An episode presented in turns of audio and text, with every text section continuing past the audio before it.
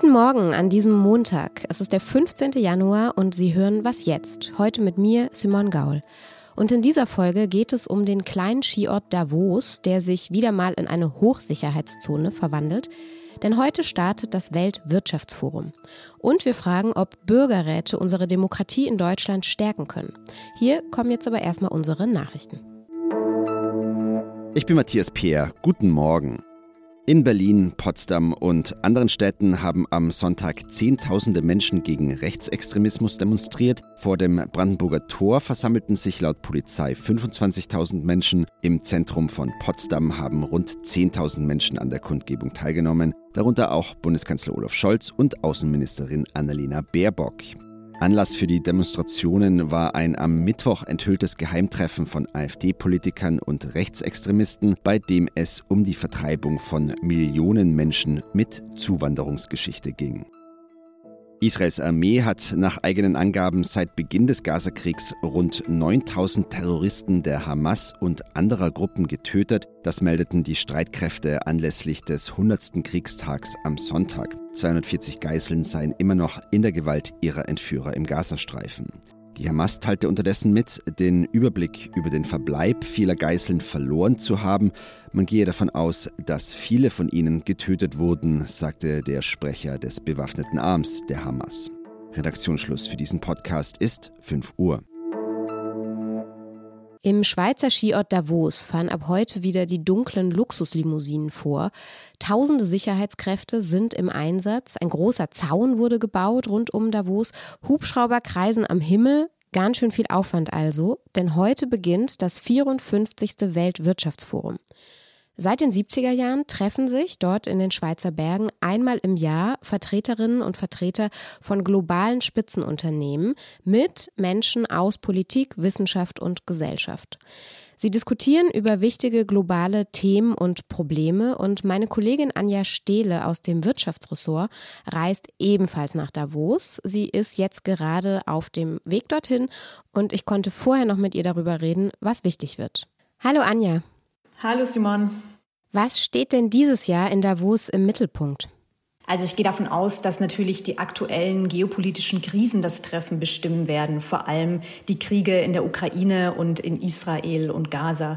Und da wird es schon interessant zu sehen sein, wie die Top-Manager und die Finanzelite mit diesen Krisen umgehen. Denn man muss schon sehen, ähm, dass sich in den vergangenen Jahren ähm, so eine Art Ohnmachtsgefühl, ähm, so ein Gefühl des Ausgeliefertsein bei vielen Unternehmen eingestellt hat. Das hat eigentlich so mit der Pandemie angefangen. Denn die Geopolitik hat einen großen Einfluss auf den Handlungsspielraum. Nehmen wir mal das aktuelle Beispiel der Angriffe der Houthi-Rebellen auf Tanker im Roten Meer. Das hat einen massiven Einfluss Einfluss auf den Welthandel. Die Schiffe müssen jetzt lange Umwege fahren und gleichzeitig können die Unternehmen das aber gar nicht so richtig beeinflussen. So, das ist vielleicht ein bisschen anders als früher Gespräche über den Freihandel oder über, über Zölle, wo man vielleicht doch noch ein bisschen Einfluss nehmen konnte. Also ich denke, da wird der Gesprächsbedarf in Davos schon sehr groß sein. Hm, also vor allem politische Themen. Wer steht denn alles auf der Gästeliste? Also zu den interessantesten Gästen zählt sicherlich der ukrainische Präsident Zelensky, der erstmals seit Beginn des russischen Angriffs auf die Ukraine wieder vor Ort sein wird und am Dienstag vom Plenum sprechen wird. Ähm, auch die EU-Kommissionspräsidentin von der Leyen und Frankreichs Präsident Macron werden da sein. Bundeskanzler Olaf Scholz hingegen wird dieses Mal nicht dabei sein. Im vergangenen Jahr war er da in Davos. Ähm, für, die, äh, für Deutschland sind dann ähm, der Vizekanzler Robert Habeck und Außenministerin Annalena Baerbock vor Ort. Und worauf wirst du jetzt in den nächsten Tagen besonders schauen? Also was mich neben der Weltpolitik und den Auftritten der Staats- und Regierungschefs besonders interessiert, ist das Thema künstliche Intelligenz. Im vergangenen Jahr hat ja ChatGPT unser aller Sicht auf das Thema AI dramatisch verändert und ähm, zu den Folgen von, von künstlicher Intelligenz ähm, gibt es auch wirklich zahlreiche Panels in, in Davos. Unter anderem wird auch Microsoft-Chef ähm, Satya Nadella auftreten. Microsoft hat ja groß in OpenAI investiert und ähm, deswegen auf seinen Auftritt bin ich tatsächlich besonders gespannt. Danke, Anja. Deine Berichte werden wir dann auf Zeit Online lesen. Danke dir.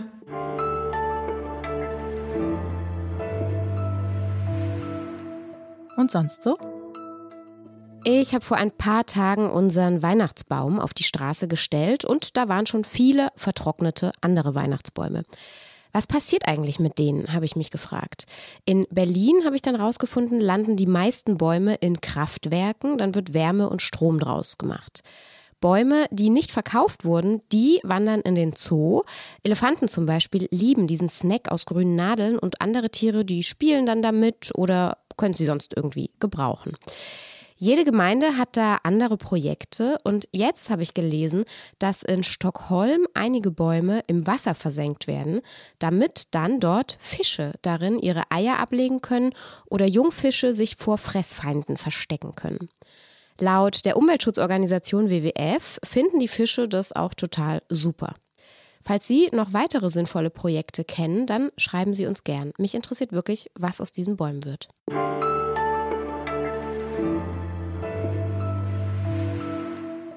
Stellen Sie sich 159 Menschen vor, die in ihrer Zusammensetzung in etwa Deutschland in Mini repräsentieren sollen. Das war der erste Bürgerrat. Das ist ein Gremium, das im Auftrag des Bundestags seit September über das Thema Ernährungspolitik diskutiert hat. Der Rat hat neun Vorschläge für die Politik erarbeitet und gestern hat der Bürgerrat jetzt diese Vorschläge an Bundestagspräsidentin Bärbel Baas übergeben. Mein Kollege Lenz Jakobsen hat die Arbeit des Gremiums verfolgt. Hallo Lenz. Hallo Simon. Was ist denn die Idee hinter diesem Bürgerrat?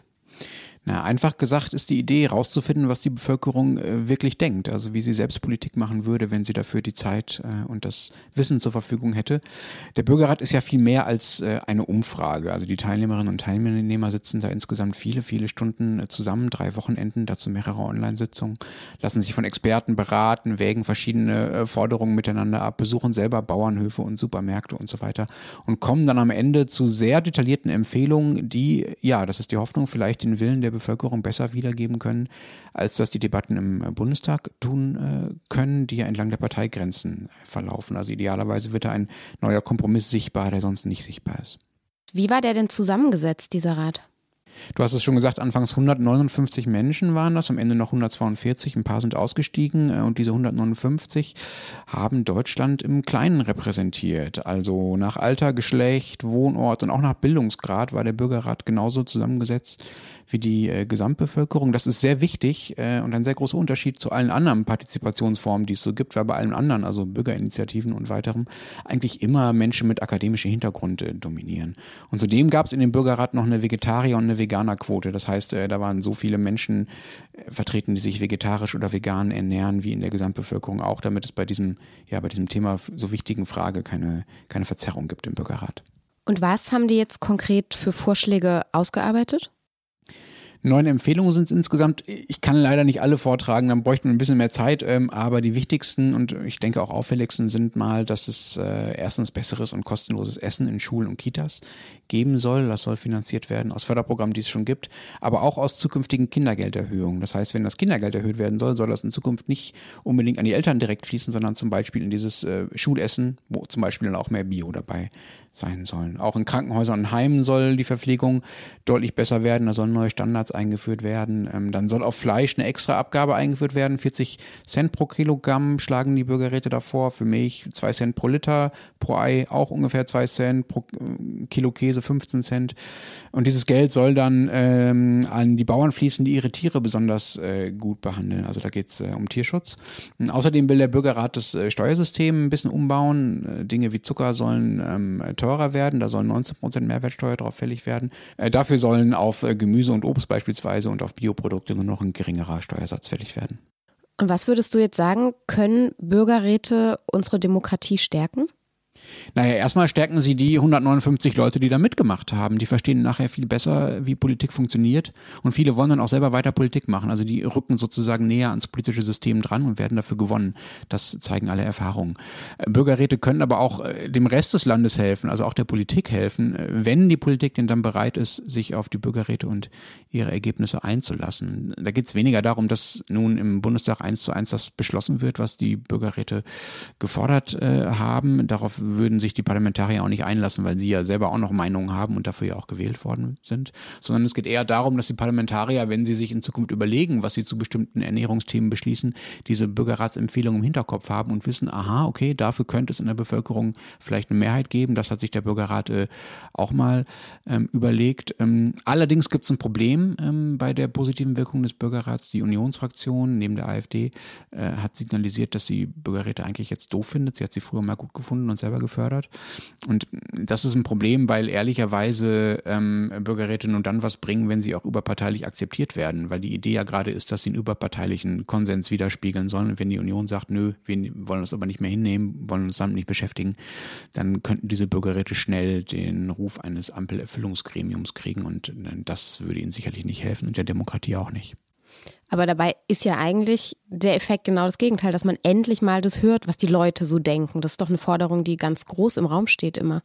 Genau, das Argument der Union ist, es gibt schon eine gewählte Volksvertretung, nämlich den Bundestag, und dem müssen wir keine Konkurrenz machen, indem wir da äh, geloste Bürger äh, daneben setzen und damit das Parlament äh, schwächen. Interessant. Danke dir, Lenz. Gerne. Unser Podcast-Start in diese Woche ist damit beendet. Die Morgenfolge ist zu Ende und heute Nachmittag gibt es dann das Update mit meinem Kollegen Janis Karmesin. Schreiben Sie uns gerne wie immer an wasjetzt.zeit.de. Danke, dass Sie zugehört haben und bis bald. Tschüss.